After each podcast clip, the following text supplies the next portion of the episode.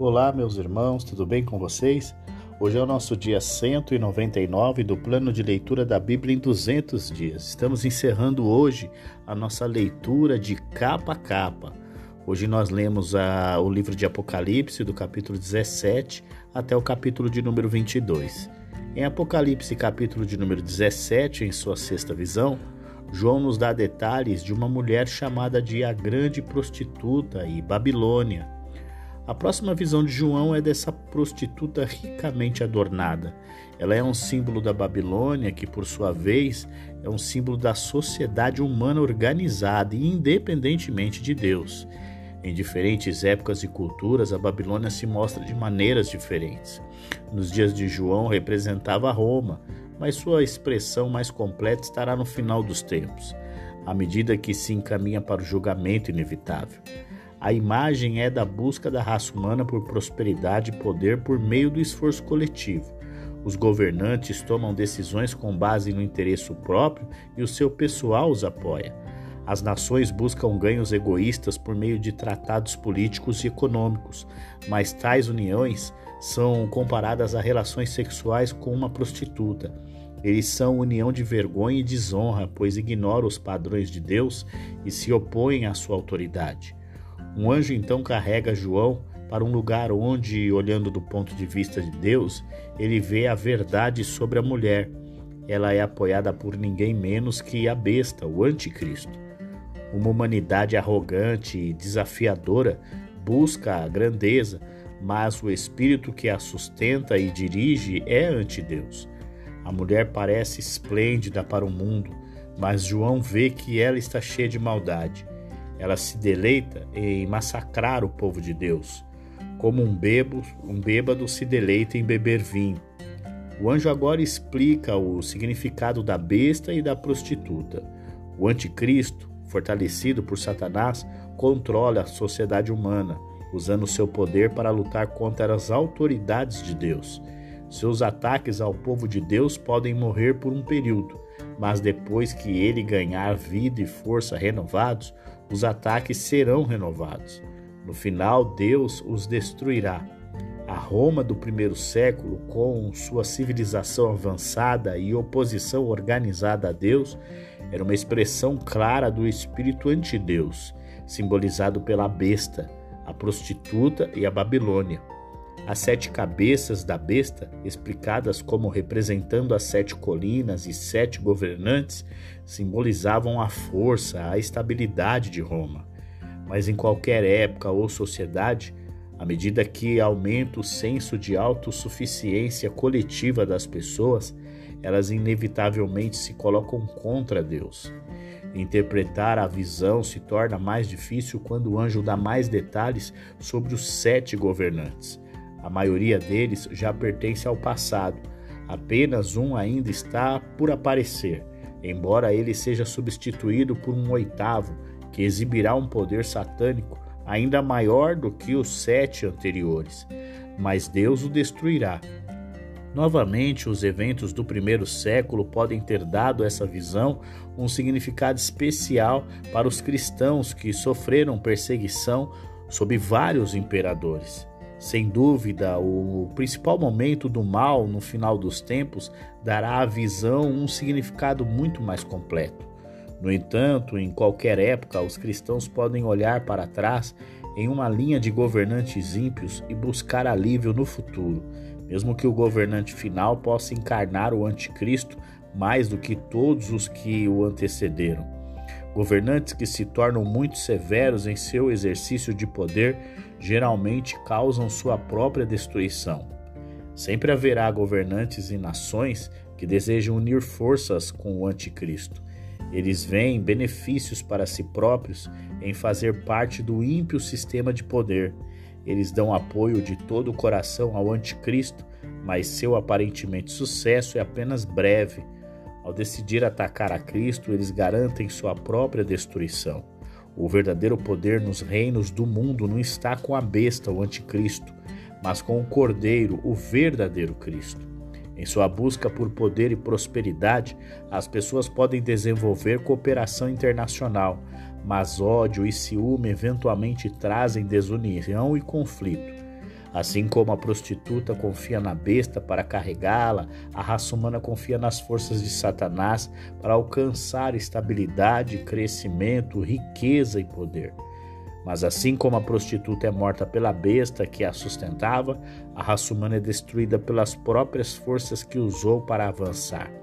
As pessoas desejam construir uma sociedade independente de Deus e no final Deus usa esse desejo para trazer sua punição. Vemos em, em, Apocalipse capítulo 17 a grande prostituta que é descrita como Babilônia. E em Apocalipse capítulo 18 ela aparece como seu governo econômico arruinado. É importante ter em mente que aqui Babilônia não é a cidade localizada junto ao rio Eufrates e Roma não é a capital do Império Romano. Essas duas figuras são utilizadas para fazer referência a um sistema de governo mundial dominado pelo diabo. A derrubada da sociedade humana em sua oposição mundial a Deus é anunciada como se fosse a queda da grande e orgulhosa cidade de Babilônia. O anúncio, na forma de uma canção fúnebre, dá aos cristãos uma imagem vívida do sistema mundial em que vivem. Ao verem o mundo como Deus o vê, devem evitar os seus perigos e viver de acordo com os princípios do reino de Deus. Outrora o centro comercial do mundo, a cidade está agora em ruínas e deserta, habitada apenas por espíritos imundos e pássaros imundos a organização humana e a atividade comercial que ignoram Deus conduzem ao fim, à destruição e morte. Eles são comparados a atos sexuais ilegais, uma vez que são guiados pela luxúria egoísta, sem qualquer pensamento para os padrões de Deus. Os cristãos, por outro lado, são guiados por valores diferentes, baseados na compreensão de Deus. Sua recusa em seguir os caminhos dos ímpios podem trazer perseguição e dificuldades econômicas, mas pelo menos os mantém moralmente puros. Em sua orgulhosa autossatisfação, as pessoas no mundo se gabam de sua civilização avançada e de suas realizações impressionantes. Mas seu processo os leva apenas a afirmar uma maior independência de Deus e, portanto, conduzirá no final a um castigo maior. Aqueles que prosperam por meio do comércio com a cidade choram e lamentam sua destruição. Os governantes das nações ficam de longe, observando a destruição, mas nada fazendo para ajudar a cidade em sua angústia. Mercadores e homens de negócios choram pela cidade em chamas, não porque gostam dela, mas porque não tem mais mercado para os seus produtos. Como os governantes, eles são guiados por motivos totalmente egoístas. Eles estão angustiados apenas por causa de seus lucros cessantes. Os armadores e outros que lucram com o comércio internacional também lamentam porque sua fonte de ganho foi repentinamente cortada. Os cristãos veem a cidade de maneira diferente. Por terem permanecido firmes ao lado de Deus e se recusado a seguir os caminhos do mundo, eles se regozijam porque a Babilônia foi derrubada. Para eles, a ocasião é de vitória. Com a destruição da Babilônia, a sociedade humana pecaminosa não existe mais. Todas as atividades cessam, sejam elas ligadas à recreação, ao trabalho ou aos afazeres cotidianos da vida.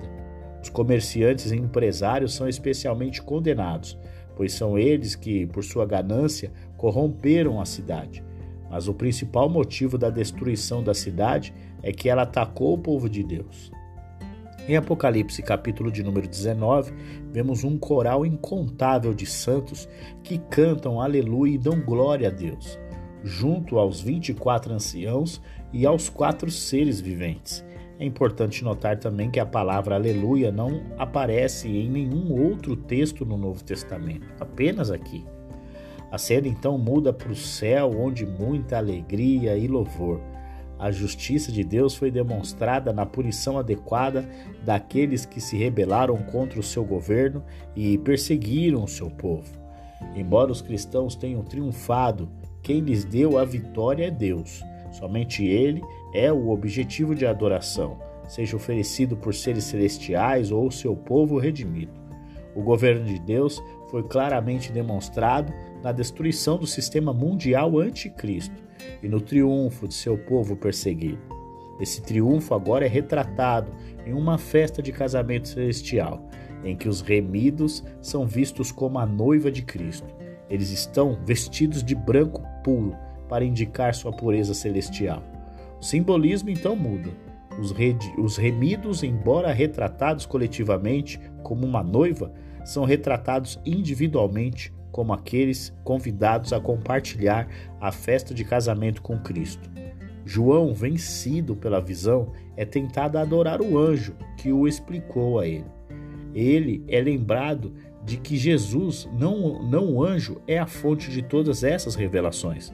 A vitória de Deus sobre a humanidade rebelde e seus líderes satânicos é agora retratada em uma guerra terrível.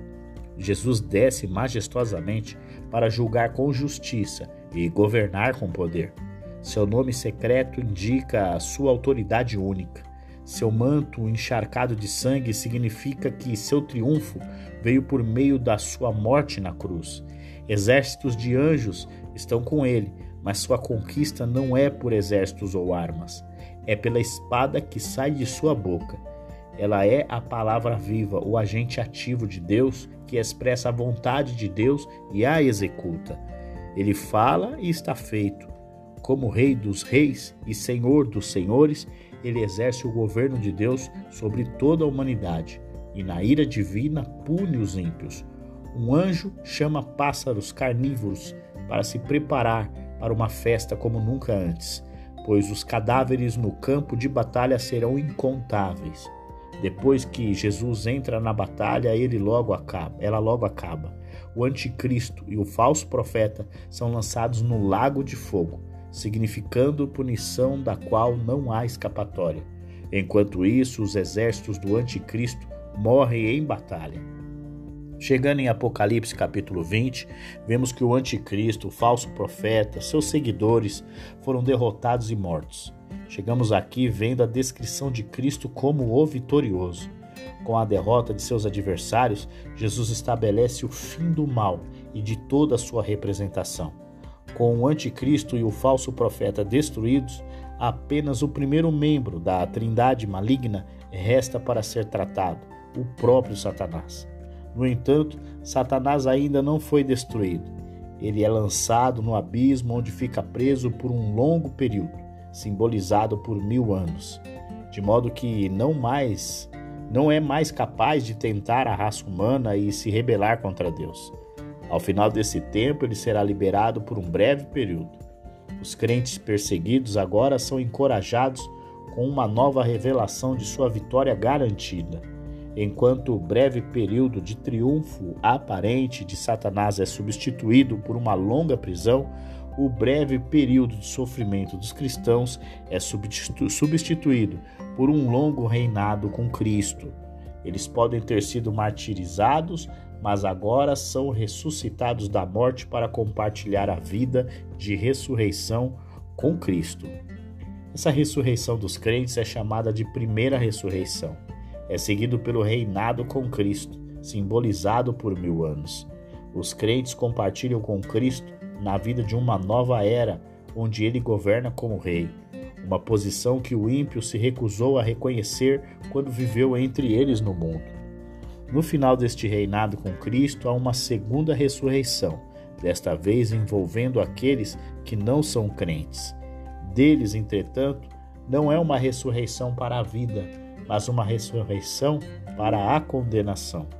Eles sofrem aquela punição final que João chama de segunda morte.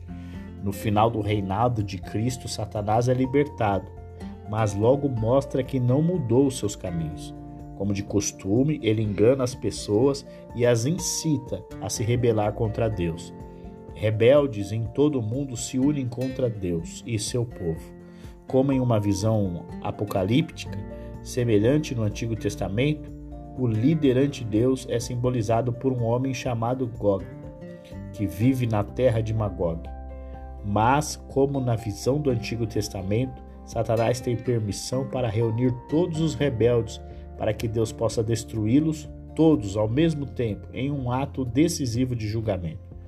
Deus então joga Satanás no lago de fogo para se juntar ao anticristo ao falso profeta. Esta é uma prisão da qual não há libertação.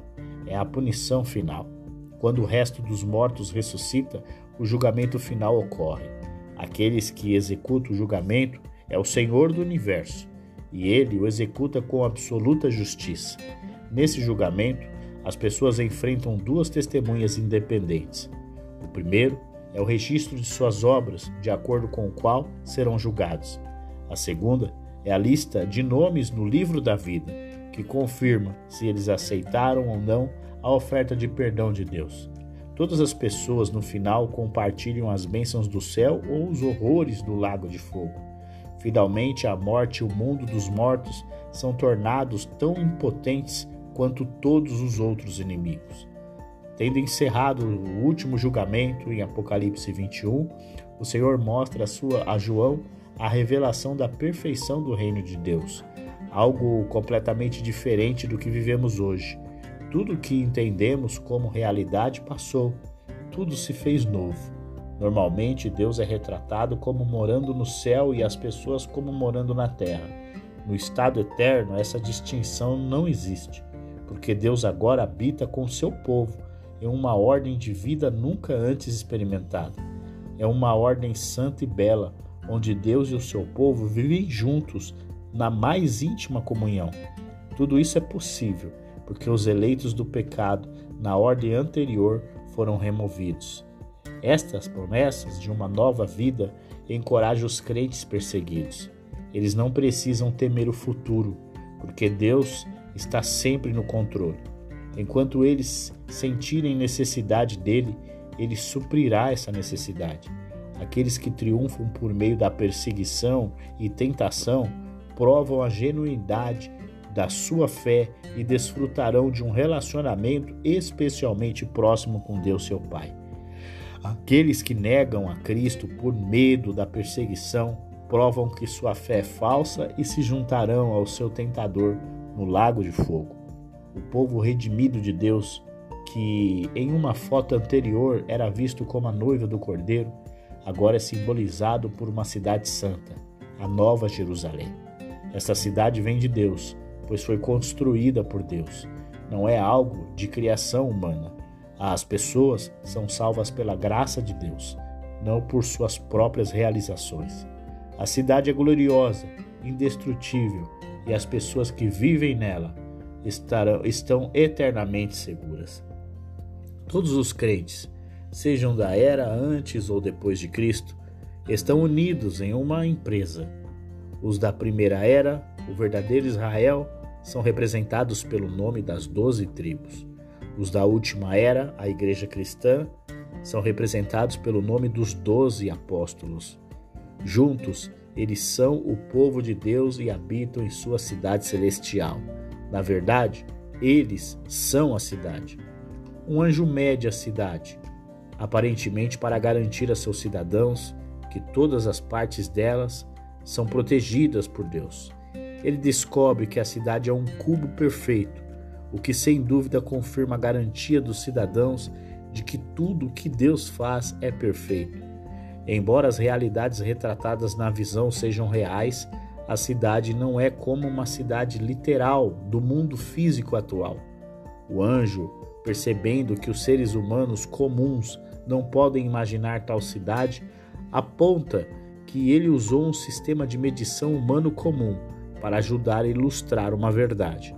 E a verdade é que a cidade é perfeita, completa. Seu valor e beleza são incomensuráveis. Representados por sua construção com os materiais mais caros e bonitos, nenhum templo é necessário na cidade, porque Deus está em toda parte. Luzes, sejam naturais ou artificiais, são desnecessárias porque a glória de Deus enche todos os lugares. Outras cidades fecham seus portões à noite para evitar possíveis ataques inimigos. Mas essa cidade nunca fecha os seus portões, porque não existe noite nem inimigo. Pessoas de todas as nações habitam a cidade, adicionando cor e esplendor, mas há pureza completa porque o pecado está excluído. Chegamos ao nosso último capítulo da Bíblia, Apocalipse, capítulo de número 22. vemos que os cinco primeiros versículos concluem a descrição da perfeição da Nova Jerusalém.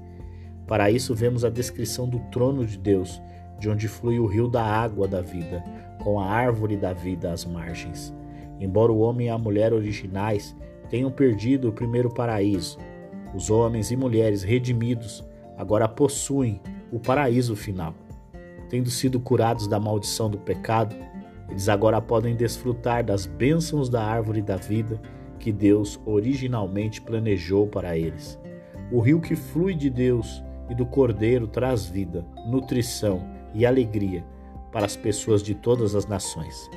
A vida no paraíso não é passada em preguiça, mas na adoração ativa e no serviço a Deus.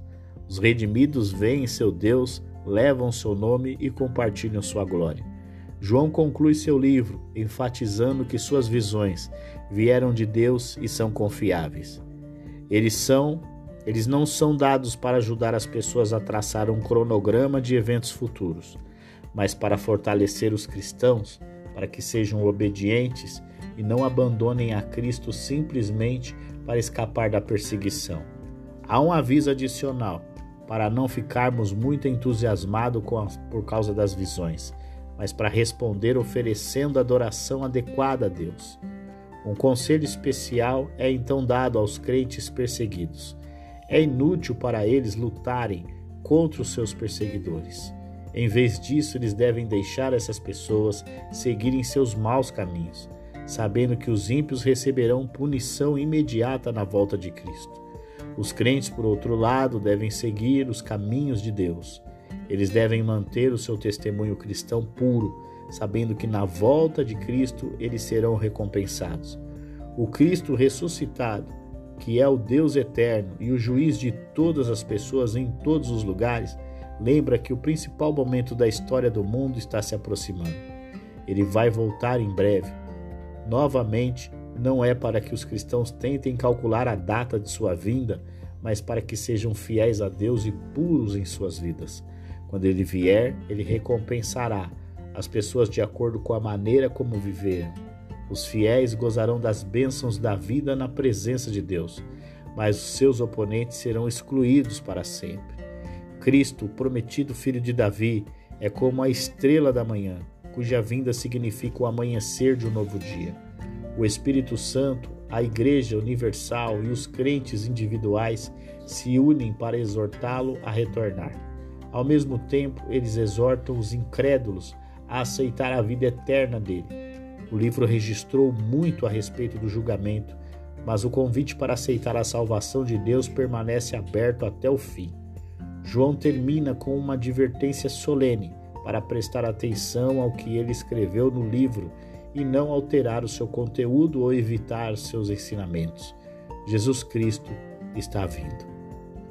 E assim nós encerramos o nosso dia 199 do plano de leitura da Bíblia em 200 dias, o nosso último livro, é, Apocalipse, e encerramos a Bíblia de capa a capa.